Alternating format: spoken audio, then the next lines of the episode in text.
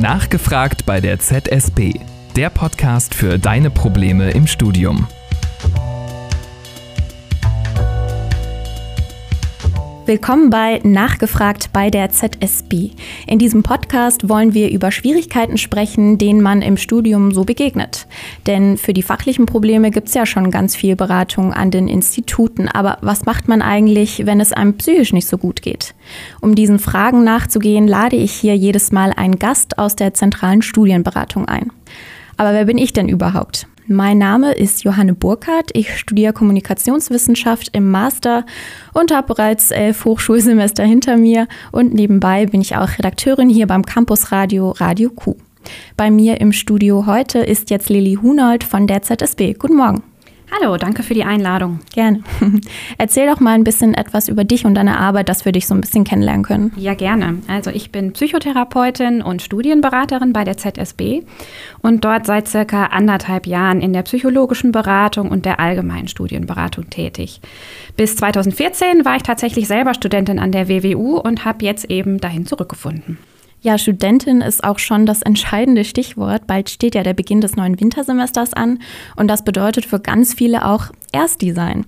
Dieses Wintersemester wird ja aber alles ein bisschen anders. Viele Veranstaltungen finden weiterhin nur online statt und los geht's ein bisschen verspätet äh, erst im November. Dabei ist der Beginn des Studiums auch ohne Corona schon eine ganz aufregende Zeit, weil ja so einiges einfach auf den Kopf gestellt wird, vor allem wenn das wie jetzt äh, mitten in der Pandemie stattfindet. Lilly, du kennst dich ja bestens aus mit den Schwierigkeiten, die einen so zum Studienbeginn erwarten. Welche Erfahrungen hast du denn damit gemacht? Erstmal gibt es natürlich ganz viele schöne Dinge, die der Studienbeginn so mit sich bringt. Man lernt viele neue Leute kennen, schließt Freundschaften, die zum Teil ein Leben lang halten können, zieht vielleicht das erste Mal von zu Hause aus und lernt auch das WG-Leben kennen. Gleichzeitig hat man als Studienanfängerin oder Studienanfänger das alte Leben ja aber auch noch nicht so richtig zurückgelassen. Die Schulzeit, ein geleisteter Dienst oder auch eine Berufsausbildung sind gerade erst beendet und im Kopf ist man vielleicht noch damit beschäftigt. Auch da hat man intensive neue Erfahrungen gemacht, immer engere Freundschaften geknüpft und sich vielleicht sogar verliebt. Da kollidieren dann manchmal einfach zwei Lebenswelten. Wie geht man beispielsweise damit um, wenn man in der Heimat in einem Sportverein aktiv war, dort im Laufe der Zeit unentbehrlich geworden ist und jetzt keine Zeit mehr hat, sich dort wie gewohnt einzubringen? Ja, und diese Masse an neuen Eindrücken, Informationen, Aufgaben, Entscheidungen können auch ziemlich überfordert sein. Und wenn eine Person das alles gut bewältigen kann, ähm, wird es eher als eine sehr spannende und aufregende Zeit empfunden. Fällt der Umgang mit diesen Informationen und Herausforderungen allerdings eher schwer, wird es als eher beängstigend erlebt. Ich kann mir voll gut vorstellen, dass es auch sehr individuell ist, was man da für Erfahrungen macht. Dass es also zum Beispiel auch davon abhängt, was sonst so bei jemandem im Leben los ist. Wenn es in der Familie Probleme gibt oder die eigene Gesundheit vielleicht auch belastet ist, hat man vielleicht gar nicht so den Kopf frei für das ganze Neue, was da auf einen zukommt ähm, im ersten Semester. Was kann ich denn tun, wenn ich merke, dass ich Probleme dabei habe, so ins Studium reinzufinden? Also unter anderem können wir bei der zentralen Studienberatung da Unterstützung anbieten.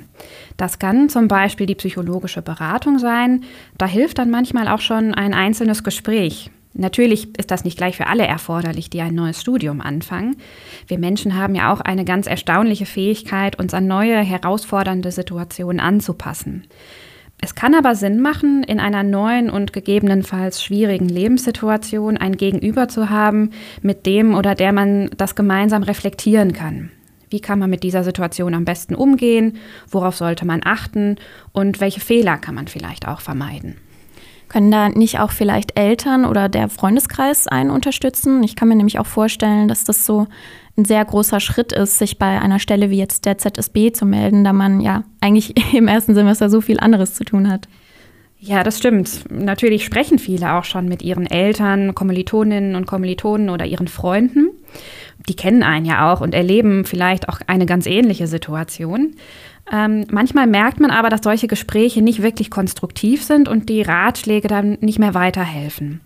Und dann kann es hilfreich sein, ähm, sich mit einer neutralen Person zusammenzusetzen, zu der man sonst keine persönliche Verbindung hat. In der psychologischen Beratung sind wir dafür ausgebildet, Lebenssituationen erstmal ganz unvoreingenommen und wertschätzend aus verschiedenen Perspektiven zu betrachten. Das eröffnet dann die Möglichkeit, dass die Studierenden über ihre Themen auch mal etwas anders nachdenken, als sie es vielleicht bisher getan haben. Dabei können Erkenntnisse entstehen, entdeckt man Zusammenhänge oder Themen, derer man sich sonst nicht immer bewusst war. Solche Erkenntnisse über sich selbst und die eigene Lebenssituation helfen dann dabei, neue Lösungsmöglichkeiten zu entdecken, wie man anders mit bestimmten Schwierigkeiten umgehen kann. Ganz häufig sagen Studierende am Ende eines Gespräches bei uns so Sachen wie, ähm, so habe ich das ja noch gar nicht gesehen und das probiere ich vielleicht mal aus. Hm. Wie kann ich mir denn so ein Beratungsgespräch konkret vorstellen, wenn ich jetzt mich bei euch in der ZSB melden würde? Also erstmal liegt natürlich das individuelle Anliegen der Studierenden ganz klar im Vordergrund. Erstmal wollen wir wissen, wer da vor uns sitzt, wie die Person tickt, ähm, was sie erlebt und wie ihr Umfeld so ist. Es ist wichtig für uns zu würdigen, dass dort jemand sitzt, den man erstmal anfangen muss zu verstehen, bevor man weiß, was für diese Person richtig und hilfreich sein könnte. Und dann sind es ganz häufig auch nicht wir Psychologinnen und Psychologen, die das wissen, sondern wir helfen eher dabei, dass jemand das für sich selbst herausfinden kann. Also Hilfe zur Selbsthilfe, könnte man sagen. Dann wiederum funktionieren wir Menschen aber auch in vielen Bereichen ganz ähnlich, sodass es tatsächlich auch so ja, allgemeingültige Tipps für die Bewältigung des Lebens gibt. Ähm, konkreter schauen wir dann zum Beispiel, wie es der Person mit ihren Freundschaften und Beziehungen gerade geht, ähm, weil das ein ganz wichtiger Teil des Lebens ist und man diesem einen Raum geben sollte, auch wenn es noch so viel zu lesen und zu lernen gibt.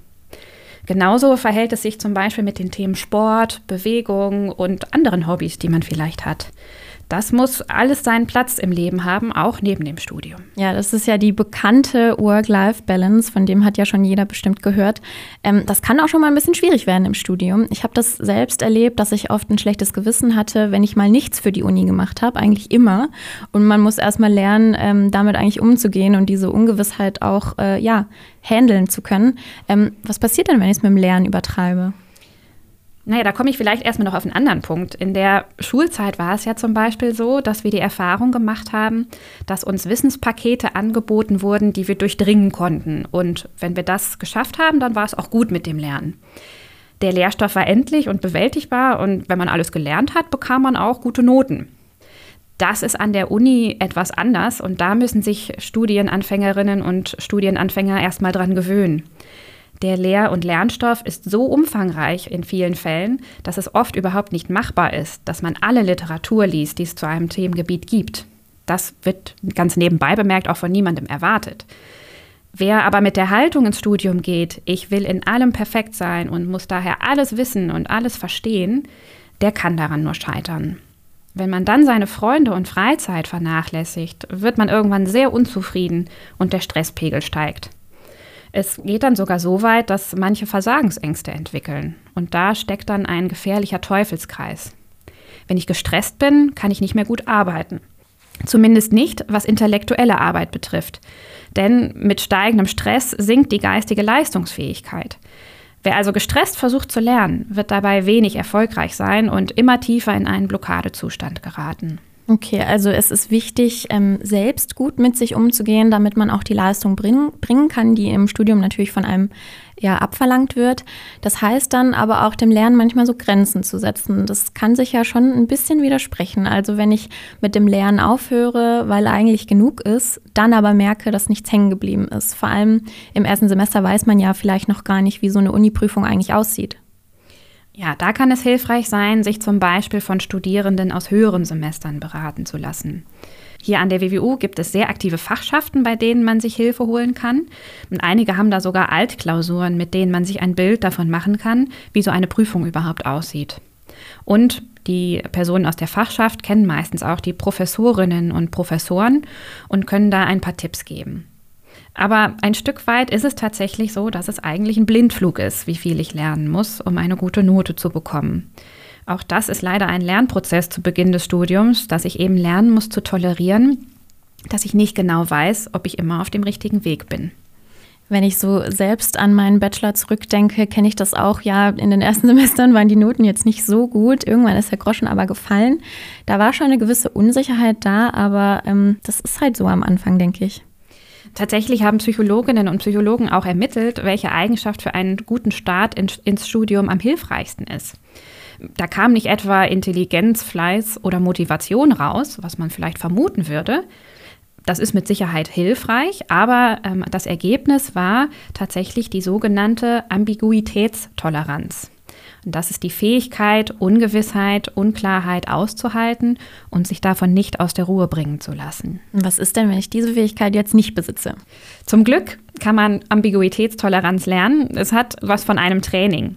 Es gilt dabei, die Erfahrung zu machen, dass es auch okay ist, sich erst in eine Situation oder Aufgabe hineinfinden zu müssen.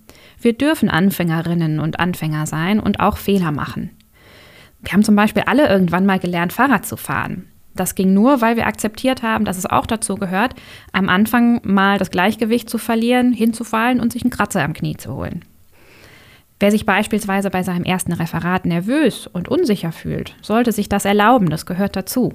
Vielen anderen geht es sehr ähnlich. Und der Beginn des Studiums ist dann die Möglichkeit, gemeinsam Sicherheit zu entwickeln. Auch hier kann das Reden über Ängste und Unsicherheiten enorm helfen, diese abzubauen. Sei es mit Kommilitoninnen oder Kommilitonen oder auch gerne bei uns in der ZSB. Hm.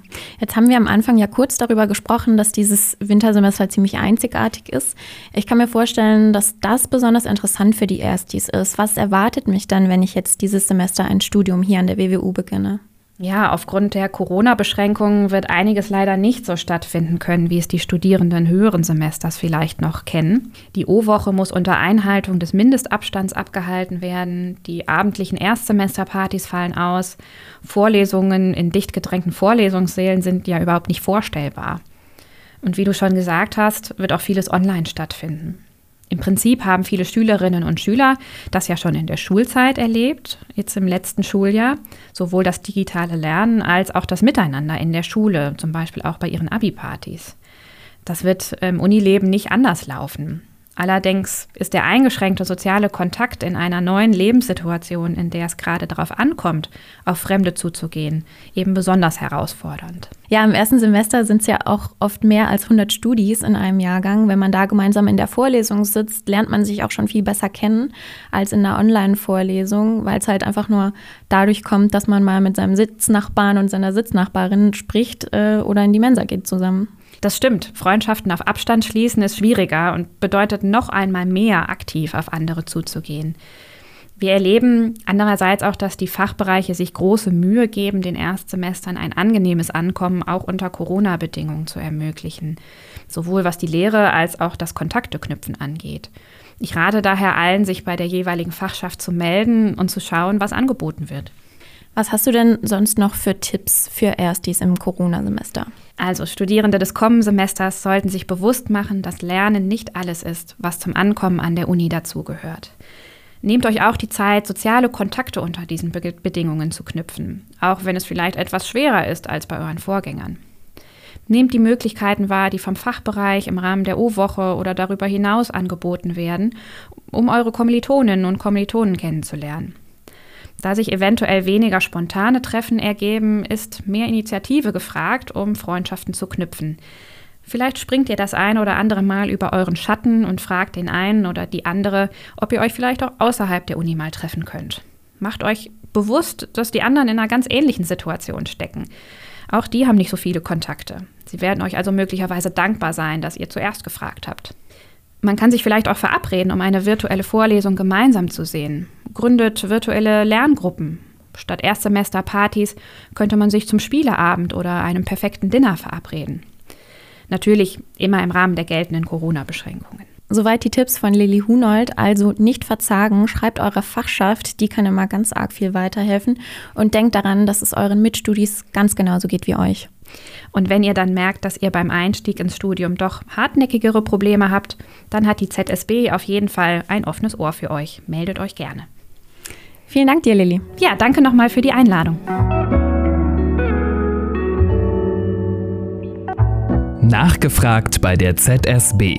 Eine Kooperation der Zentralen Studienberatung und Radio Q.